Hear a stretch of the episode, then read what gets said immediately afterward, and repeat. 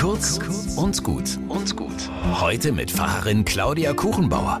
Wir haben zwei extreme Jahre hinter uns. Viele von uns haben liebe Menschen verloren. Wie findet man da Hoffnung?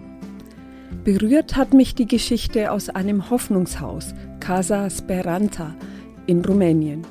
Dort werden HIV-positive Kinder versorgt, die ihre Eltern schon verloren haben. Sie wissen, dass auch sie sterben werden. Die Ärztin erzählt, dass diese Kinder miteinander oft eine sehr enge Beziehung knüpfen, wie eine neue Familie. Ein Mädchen hat vor ihrem Tod ein Bild gemalt. In einer strahlenden Sonne sind fünf kleine Menschlein, die sich im Kreis an den Händen halten. Dieses Bild ist so entstanden. Ein anderes Kind lag im Sterben.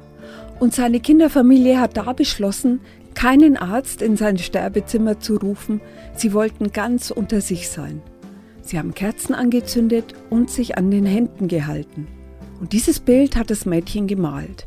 Sterben in einem Meer aus Licht mit den eng verbundenen Geschwistern um sich.